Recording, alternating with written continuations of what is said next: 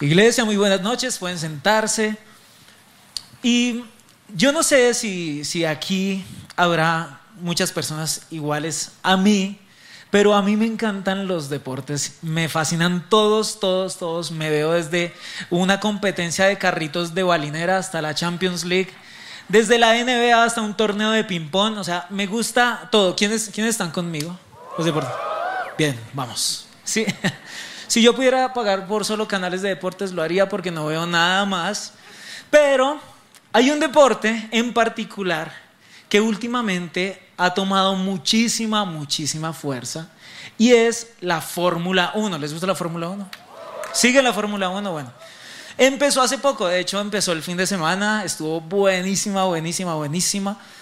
Y, y y alrededor de la Fórmula 1 hay mucho material, ¿cierto? Entonces ahora que, la serie en Netflix, que ya tiene yo no sé cuántas temporadas, que sale el programa aquí, que el programa allá.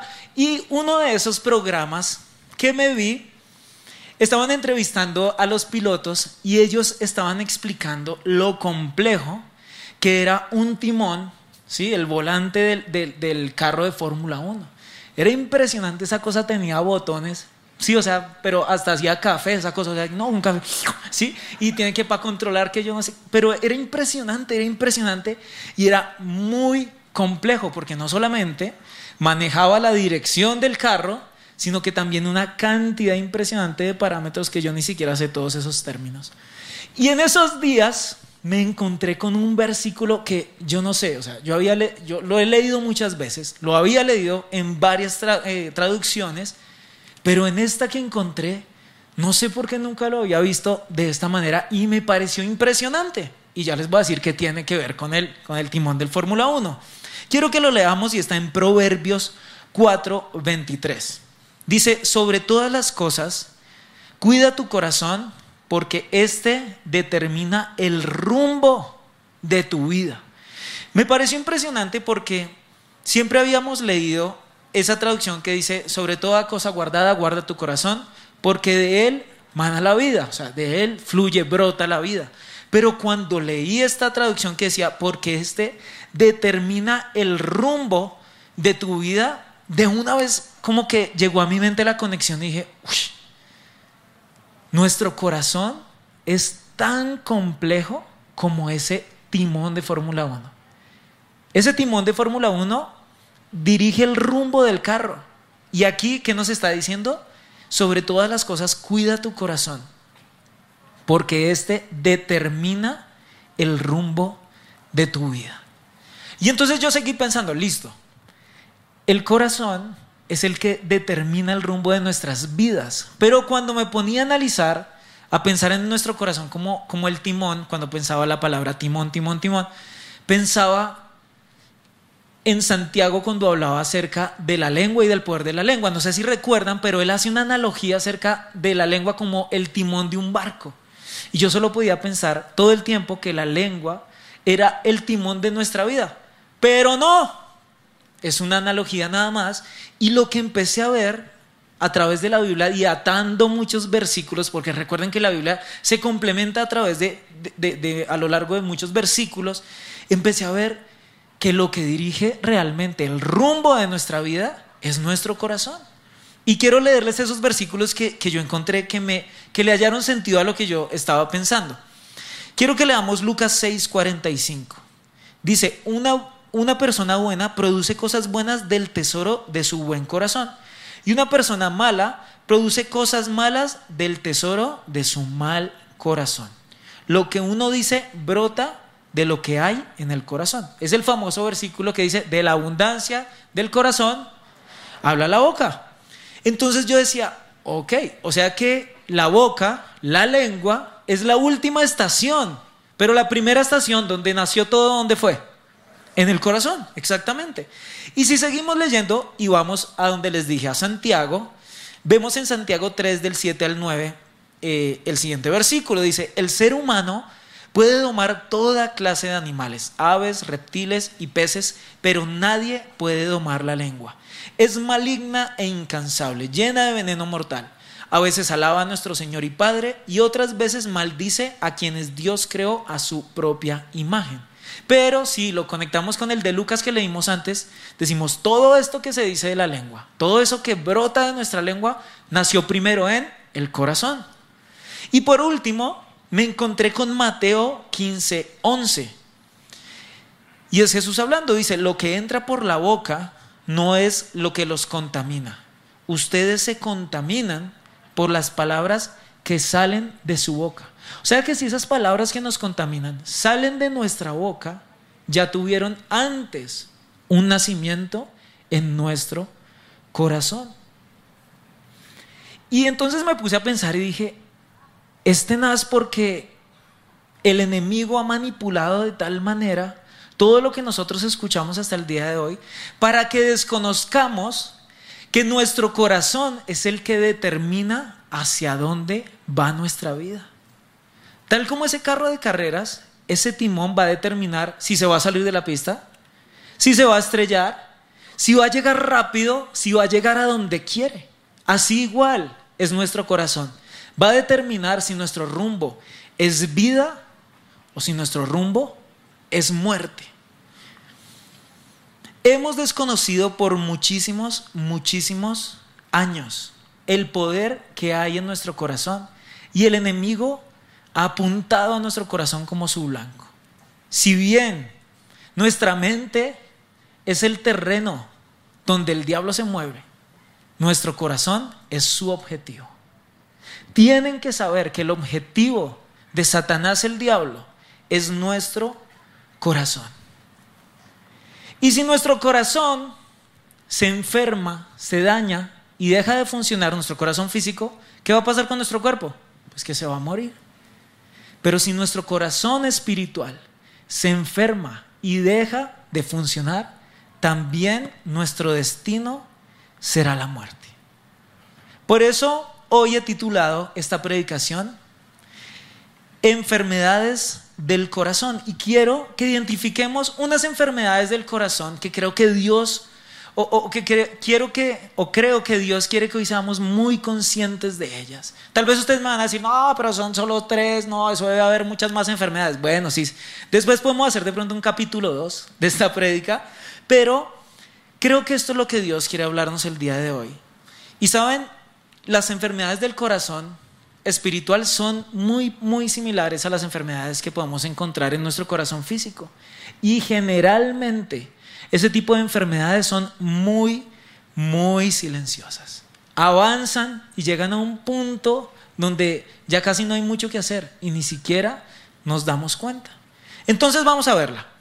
La número uno, la enfermedad del corazón número uno, la titulé El corazón que aparenta. Es un corazón que parece ser, pero en realidad no lo es. Y no, no, no quiero que piensen ahorita, uy, este nos va a hablar de doble moral, de esos cristianos que vienen aquí y dicen, aleluya. ¿Sí? De eso que y salen por allá, quién sabe hacer qué, a decir groserías, hacer de todo. No, no, de eso no les quiero hablar, eso será en otra oportunidad.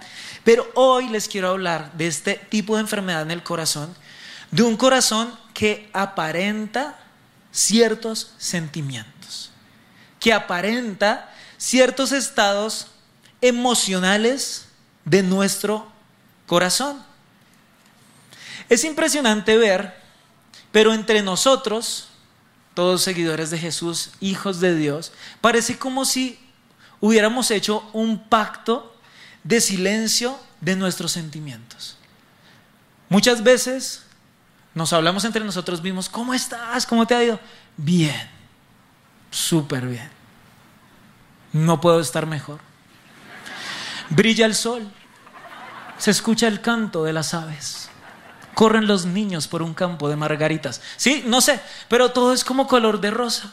Sí, es muy raro, es muy raro escuchar a una persona decir, bien, pero estoy levantándome de tal cosa, estoy trabajando en esto. Y saben, lo impresionante es que así somos con Dios. Nos cuesta reconocer delante de Dios la realidad de nuestro corazón.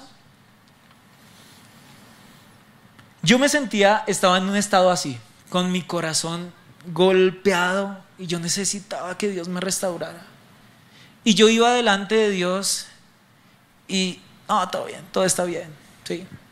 El sol brillaba, las aves cantaban, los niños corrían, ¿sí? Y todo estaba perfecto, pero Dios me dijo esto, es peor no reconocer que estás mal, porque el que no reconoce que está mal, no sale adelante. El que no reconoce su enfermedad, ¿cómo va a encontrar la sanidad? Y para mí fue impresionante, parece obvio, pero en mi caso fue muy revelador. Es impresionante que a Dios le intentemos esconder algo o pensemos que Él obvió algo o se lo logramos como hacer que Él no lo hubiera cuando Él lo conoce todo. Pero saben, Él necesita que se lo confesemos, no para Él enterarse, sino para nuestro propio bien. No sé si les ha pasado aquí a los esposos, esposas, novios, novias, que en un momento tenso de esos, de peleas, ¿sí? que, que casi no ocurren, ¿cierto? Y uno le pregunta eh, a la esposa la pregunta inevitable. Uno le dice, em, ¿estás bravo? Y, y, ella qué va a decir? Ah, está clarísimo. Sí, se pusieron todos de acuerdo, le dijeron al tiempo. Sí, son expertas. ¿Sí? Y, y entonces, ¿estás brava? No. Y uno, uh. Pero uno como que no la coge y hace una segunda. Y uno, ¿estás bien? Sí, estoy bien. Uy, si estoy bien, ya uno tiene que prepararse para salir corriendo, póngase zapatos y corra en dirección opuesta porque algo malo le va a pasar, ¿cierto? Y aunque, aunque eso nos pasa en las relaciones de pareja, pasa en nuestra relación con Dios. Y uno con la esposa, uno sabe, si estoy bien, es que nada está bien. Es que está, sí, está muy mal, algo pasó. Y cuando Dios nos pregunta, ¿cómo estás? ¿Estás bien? ¿Estás mal? Sí, estoy. no, ¿Estás mal? No, no, no, estoy bien, todo bien. ¿Estás bravo? No. ¿Estás triste? No. El sol brilla, las aves cantan, los niños corren. ¿Necesitas ayuda? No, todo bien, Dios. ¿Y quién es el más perjudicado de ese tipo de respuestas? Nosotros mismos. ¿Saben? En la relación de pareja, cuando la bomba explota, por lo menos explota para que las cosas se solucionen. Porque si, no, si uno obvia el problema, sí, todo bien, no, no pasa nada, sí, estoy perfecta, no se solucionaría nada. Así igual con Dios. Así es este tipo de corazón que aparenta, que le dicen uno a Dios, todo está bien. Dios sabe que no, que no está bien, así como el esposo que pregunta sabe que no está bien. Pero necesitamos ir a donde Dios y decirle, Señor, sí, nada está bien. Necesito ayuda. Sí estoy triste. Sí estoy roto. Necesito, necesito que tú vengas y pongas todo de nuevo en orden. Quiero hoy darles libertad y quitarles un peso encima. Y quiero decirles esto y quiero que se lo lleven de por vida. Y es que los cristianos, los seguidores de Jesús, no somos irrompibles. Por favor, háganse el favor de abrazar esta verdad y llevársela para sus casas. Los hijos de Dios no somos irrompibles. No te sientas mal por quebrarte. No te sientas mal por reconocer que, que tu corazón está roto. ¿Saben cuál es la diferencia entre los que no son hijos de Dios y los que sí somos hijos de Dios, los que hemos decidido seguir a Dios, seguir a Jesús? Que nosotros nos podemos quebrar, pero jamás nos caeremos a pedazos. Como un vidrio, como, como un panorámico de un carro. No sé si lo han visto. O con esos, esos vidrios que, que tienen como una, una película de protección. Se rompen, pero no se caen nunca a pedazos. Y así en nuestra vida. Aunque nosotros nos quebremos y nos rompamos, el Señor nunca va a permitir que nos caigamos a pedazos, que nuestra vida se desmorone y caiga a pedazos. Y saben qué es lo más impresionante de todo, que cuando reconocemos que estamos quebrados, que nos rompimos, va a llegar el Señor y nos va a hacer de nuevo otra vez al estado inicial, porque Él es el que hace todo nuevo. ¿Quién nos dijo que un seguidor de Jesús tiene que tener la vida perfecta? ¿Quién nos vendió esa mentira? ¿Quién nos vendió esa idea en nuestra cabeza que nuestra vida es el sol brilla, las aves cantan, los niños corren? Eso no es una vida real, eso es una película. Y ustedes me pueden decir, bueno, pues eso puede pasar cuando recién yo conozco a Jesús. O sea, yo vengo roto, mi corazón está triste, está mal, y conozco a Jesús y Jesús restaura mi vida. Pero entonces yo les devuelvo la pregunta. ¿Y qué pasa entonces con los que ya conocemos a Jesús? A partir del día que hicimos la oración de fe, entonces está prohibido estar mal. Y por eso es que les digo, ¿será que es que hay un pacto de silencio emocional entre nosotros? No, no, tengo que guardar mi reputación porque, ¿qué, van a decir? Ya, ya tengo 30 años en la fe. ¿Sí? No. Y entonces, ¿qué sería de David, Pedro, Pablo? Hombres que encontramos en la Biblia, que se quebraron después de haber conocido a Dios. Incluso después de haber caminado al lado con Jesús tuvieron sus peores días. Pero saben, se quebraron, pero no se cayeron a pedazos y fueron restaurados por el Dios que puede y hace todo nuevo. Démonos, démonos por favor, iglesia, la oportunidad de reconocer delante de Dios que estamos rotos. No le finjamos más a Dios. No es necesario. Y no va a traer ningún buen fruto. ¿Saben por qué? El enemigo está tan interesado que esto pase porque él sabe muy bien y conoce muy bien el potencial de un corazón que se quebró, pero que fue restaurado. Y lo podemos ver en los mismos ejemplos que les di. ¿Qué sucedió cuando David recibió y reconoció su pecado y fue y recibió la restauración de parte de Dios? ¿Qué pasó cuando Pedro fue restaurado por Jesús. ¿Qué pasó después de que Pablo tuvo una relación correcta con Dios y reconoció toda su maldad? ¿Qué pasó después? Podemos decir que fueron sus mejores días, ¿cierto? Así que reconozcamos el estado de nuestro corazón, porque lo que nos esperan son nuestros mejores días delante de Dios. No nos perdamos esa oportunidad, iglesia. Esta es la primera enfermedad el corazón que aparenta. La segunda enfermedad es el corazón con mala memoria. No sé, no sé las parejas de aquí, pero en nuestro caso con, mi, con mi, esposa, desde novios, eh, nos hacíamos nos hacíamos carticas, ¿no? Como carticas de amor y que yo no sé qué, y entonces uno si uno desbordaba toda su cursilería en esas carticas, ¿no es cierto? Si uno, ay, le voy a hacer un corazón con piecitos, ay, sí, y ay, hermoso, ay, sí. sí. Por aquí les cuento, una vez mi esposa me regaló un dibujo de un pepino, pero pues seguro pensó que era tierno, no, pero sí fue tierno. Y, y el caso fue que, eh, imagínense que encontramos, encontramos una caja donde mi esposa guardó todas esas. Ahorita vamos a pasar la imagen, espero. Y si apareció. Ah, ahí está. Miren, ah, bueno, si alcanzan a ver, ahí hay una fotico de mi esposa bebé. ¿Sí? Bueno, ahí está.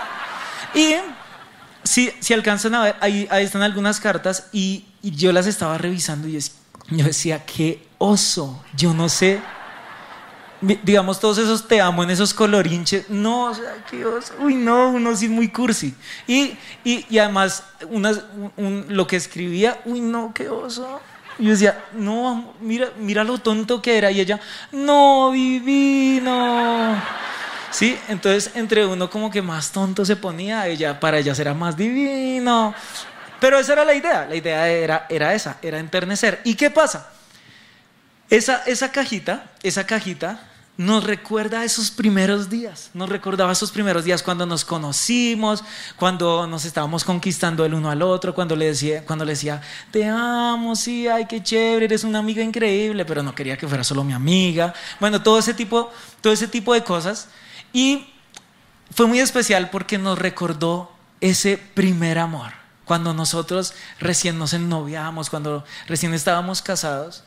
Y en momentos de tensión a uno le provocaría sacar esa caja, ¿no? Como, no, acuérdate que si me amas. Guarda la escoba, no me pegues. Sí. sí.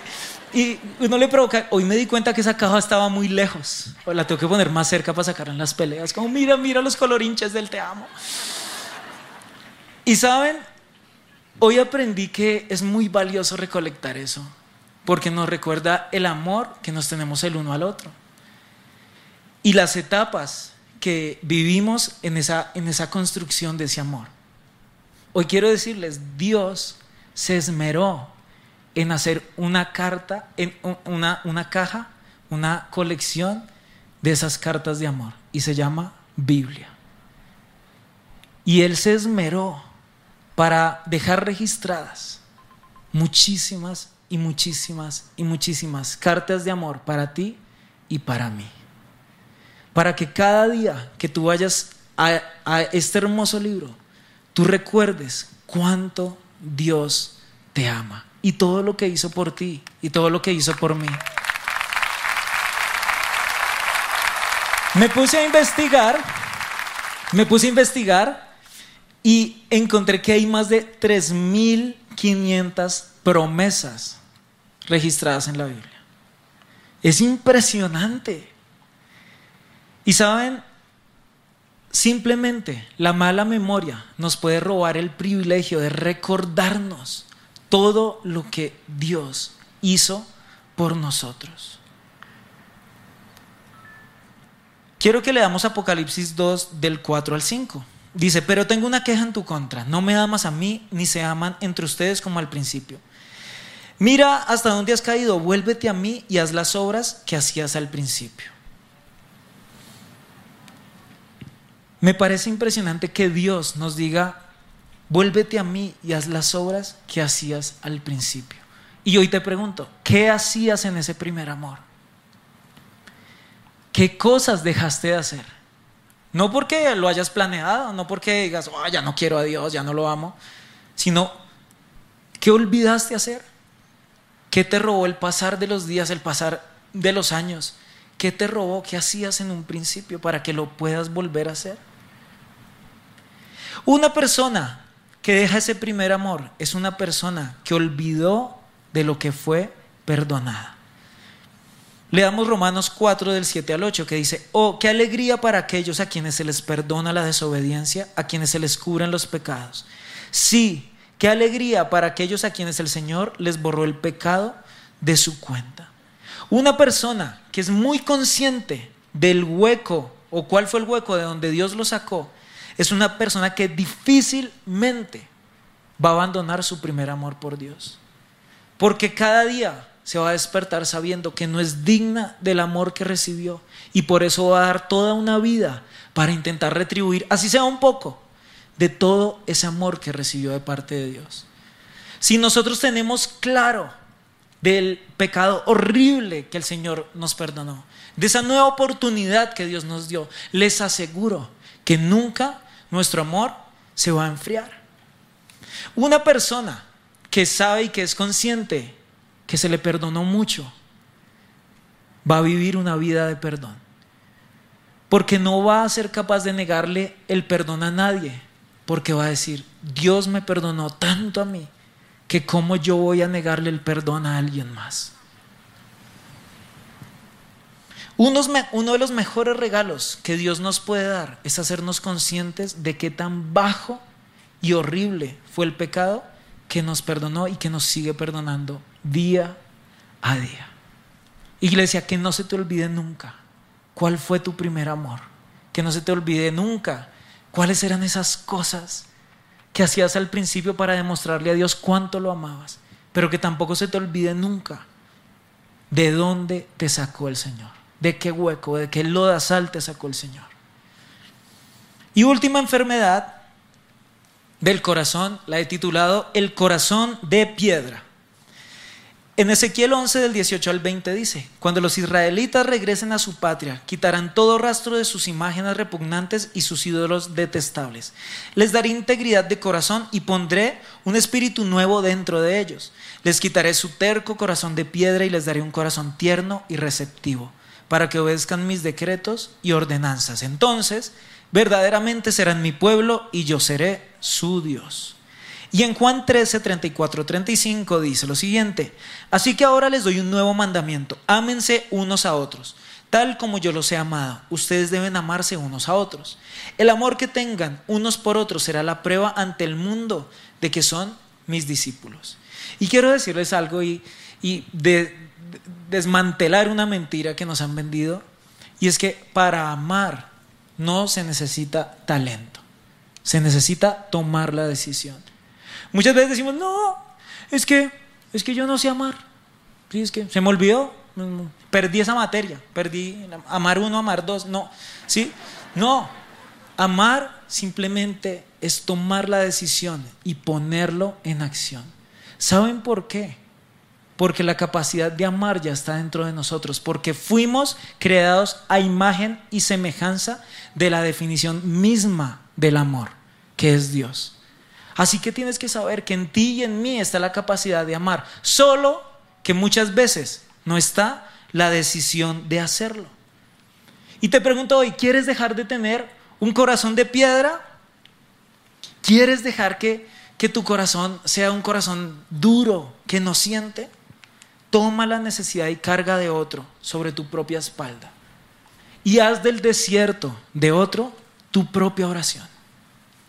Haz de la necesidad de otro, de la angustia de otro, del dolor de otro, tu propia oración. Las necesidades de otras personas son como si fueran un lienzo en blanco para que tú dibujes allí tus mejores expresiones de amor por los demás. Cuando escuches que alguien está pasando por necesidad, cuando escuches que alguien está pasando por una tormenta, tú debes pensar, esta es una oportunidad. No sabes si Dios te va a usar para hacer el milagro que esa persona está pidiendo, para hacer la respuesta a esa oración que esa persona está pidiendo. No sé si saben, pero nosotros estamos ahorita estrenando una cachorrita. Bueno, no sé si se diga bien estrenar, suena como zapatos, ¿no? Pero tenemos una cachorrita en casa que llegó hace muy poco. Y a veces, como anoche, le da por despertarse a eso de las 3 de la mañana, como, sí, como si fuera el mediodía, es como, hola mundo, aquí estoy, ¿sí? Y entonces empieza a, y empieza a hacer hasta que nos despierta y uno la saca así del corralito que le tenemos, la saca uno, ta, ta, ¿y qué quiere? Nada. Sí, quería compañía, quería, ay, es como si dijera, uy, quería saber si estaban vivos, si estaban tan profundos, ¿sí? Y, uno dice, ay, tan linda, no, sí, sí, gracias por la prueba de supervivencia. ¿cierto? ¿Y qué querría uno a las 3 de la mañana? Pues estar dormido, calientico en la cama. Lo menos que uno quiere es, primero, despertarse, segundo, levantarse con el frío que está haciendo en Bogotá, levantarse y, uy, no, y que después no quiera nada. Uno dice, no, pero ¿qué le pasa? La voy a devolver. No, mentiras. Pero, pero, ¿saben? Entendí que cuando la necesidad de otro, o acudir a la necesidad de otro, te para de la cama, estás aprendiendo a amar de la manera correcta. Cuando la necesidad de otro te quita de tu comodidad, estás aprendiendo a amar como Dios quiere que amemos. No se ama desde la comodidad, no se ama desde lo que no, desde lo que nos sobra, desde lo que no me molesta. Se ama dentro de la incomodidad de levantarme y poner mi amor en acción. Es imposible amar a Dios y no amar a nuestro prójimo. ¿Saben? Es increíble leer los, los, evangelios y darnos cuenta que Jesús demostró que era el Mesías antes de decir que era el Mesías. No sé si se acuerdan, pero él hacía milagros, él hacía prodigios y les decía, vete, no peques más, pero no le digas a nadie. No, pero ¿cómo que no le diga a nadie? no, todavía no es el tiempo. Y no, pero ¿cómo así? Y después llegó su momento. Y me puse a analizar y yo dije, ¿qué nos quiere enseñar Dios ¿Qué nos quiso enseñar Jesús a través de eso que Él hizo? Y Él lo que quiere que nosotros hagamos es que demostremos que somos hijos de Dios antes de decir que somos hijos de Dios. El amor, iglesia, necesita acciones. Hay palabras muy bonitas. Se escribe muy bonito hoy en redes sociales, pero se necesita actuar, acciones, poner nuestro amor en acciones, en hechos. Y para finalizar, quisiera cerrar con esto. Y es que he visto que todos nosotros decimos, pero, pero ¿cuándo va a cambiar la situación en nuestro país? ¿Cuándo va a cambiar la situación en, nuestra ciudad? Y uno escucha propuestas, y uno escucha pensamientos, análisis, pero nunca escuchamos a nadie decir, la solución a toda esta situación está en que necesitamos trabajar en nuestros corazones. Yo no soy político, no soy economista, no, nada de eso. Pero yo les digo a los señores políticos, ¿no se les ha ocurrido pensar en el corazón de las personas? Se ven tantas propuestas, se ven tantas leyes, pero eso va a ser vano si no hay una transformación en el corazón de nosotros como seres humanos.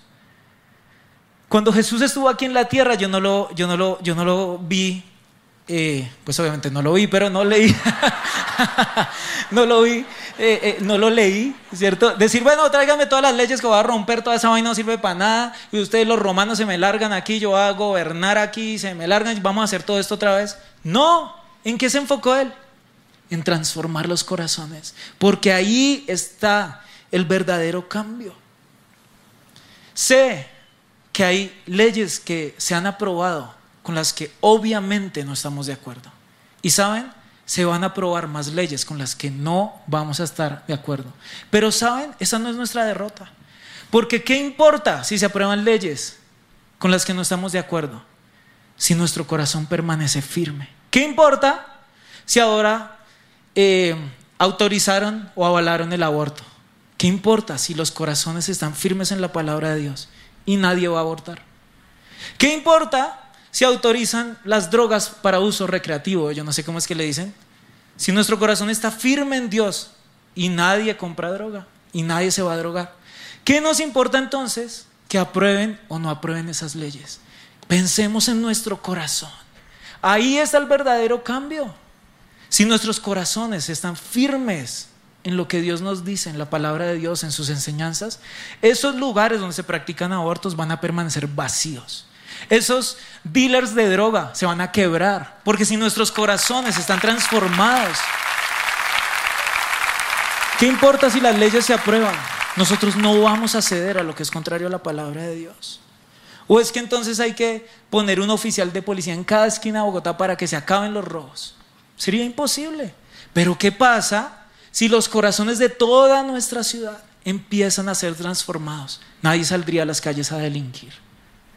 Iglesia, es importante que fijemos nuestros ojos donde está la verdadera solución. Quiero que leamos para terminar Joel 2.13 que dice, no se desgarren la ropa en su dolor, sino desgarren sus corazones. Regresen al Señor su Dios, porque Él es misericordioso y compasivo, lento para enojarse y lleno de amor inagotable. Está deseoso de desistir y no de castigar. Dicen, no se desgarren la ropa. ¿Saben por qué? Porque eso es innecesario. No peleen las batallas incorrectas, sino desgarren sus corazones. Así que quisiera, iglesia, que nos pusiéramos de pie y que vayamos delante de Dios y le entreguemos nuestro corazón a Él y le pidamos que haya una verdadera transformación. Si hay una verdadera transformación en nuestro corazón, va a haber un cambio real en todo nuestro entorno. Señor, y aquí nos presentamos delante de ti y entregamos nuestros corazones. Tal vez hoy debo entregar a ti un corazón que aparenta, un corazón que no es sincero contigo, un corazón que quiere echarle tierrita a los problemas. Pero Señor, tal vez hoy el corazón que te tengo que entregar es un corazón que está dolido, que está herido, que tal vez está vuelto pedazos. Y yo te pido, Señor, ven, y transforma, sana mi corazón, por favor. Señor, sí, eso me dolió. Sí, necesito trabajar con esto. Necesito de tu ayuda. Pero de nada vale ocultártelo. De nada vale ignorarlo. Porque en ti habita la sanidad. Y cuando lo confieso a ti, sé que tú lo harás todo de nuevo. Gracias porque puedo reconocer delante de ti que me puedo quebrar. Y sé que mi vida nunca se caerá a pedazos, sino que tú, Señor, lo vas a hacer todo nuevo. Tal vez el corazón que hoy debo entregarte es un corazón que olvidó su primer amor, que olvidó todas esas expresiones de amor que yo te daba cuando recién nos conocimos. Tal vez olvidó todo lo que me enamoró de ti. Y tal vez olvidó de dónde me sacaste. Tal vez ese corazón olvidó del lodazal donde me rescataste. Y yo te pido perdón, Señor, porque ¿cómo puedo olvidar todas estas expresiones de amor que tú has tenido conmigo? Señor, perdóname por ignorar tu palabra, por ignorar estas cartas de amor que tú dejaste escritas para mí para que nunca se me olvide de todo el amor que fue derramado por mi salvación. Gracias Señor por todo el amor que me diste. Y gracias porque hoy podemos recordar cómo nos has levantado una y otra vez, cómo nos has perdonado una y otra vez, cómo nos has dado una y otra nueva oportunidad. Señor, y Tal vez el corazón que hoy tengo que, entregarte es un corazón que no siente, un corazón insensible. Tal vez mi corazón es una roca. Y yo te pido perdón porque me he creído esa mentira de que yo no sé amar. Esa mentira que me dice que no tengo el talento para amar. Pero perdóname porque tal vez yo no he decidido poner mi amor en acciones. Señor, ayúdame a ser sabio. Ayúdame a tener las fuerzas para ir y tomar la necesidad de otro y hacer esa necesidad mi propia oración. Tomar la carga del otro y hacer de esa carga mi propia lucha, Señor. Señor, ayúdanos a tener un corazón firme en ti. Un corazón que no tambalea. Señor, que así se aprueben leyes que van en tu contra. Que así vengan falsos profetas con falsas enseñanzas, mi corazón permanezca firme en ti y que nuestro corazón jamás se mueva de lo que tú has dicho, de lo que tú nos has enseñado. Por eso en este momento te pido, dame un nuevo corazón, Señor. Dame un nuevo corazón, puro que te honre. Dame un corazón. Vamos iglesia con todas tus fuerzas, dame un nuevo corazón.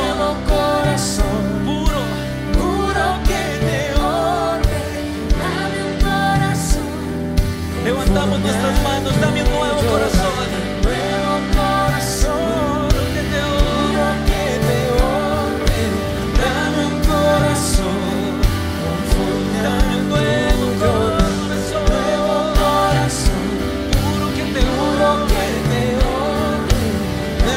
Y vas a declarar esto, soy perdonado. Tuyo. Si les gustó este video, pueden suscribirse al canal de El lugar de su presencia en YouTube. De esa manera gozará de todos nuestros beneficios.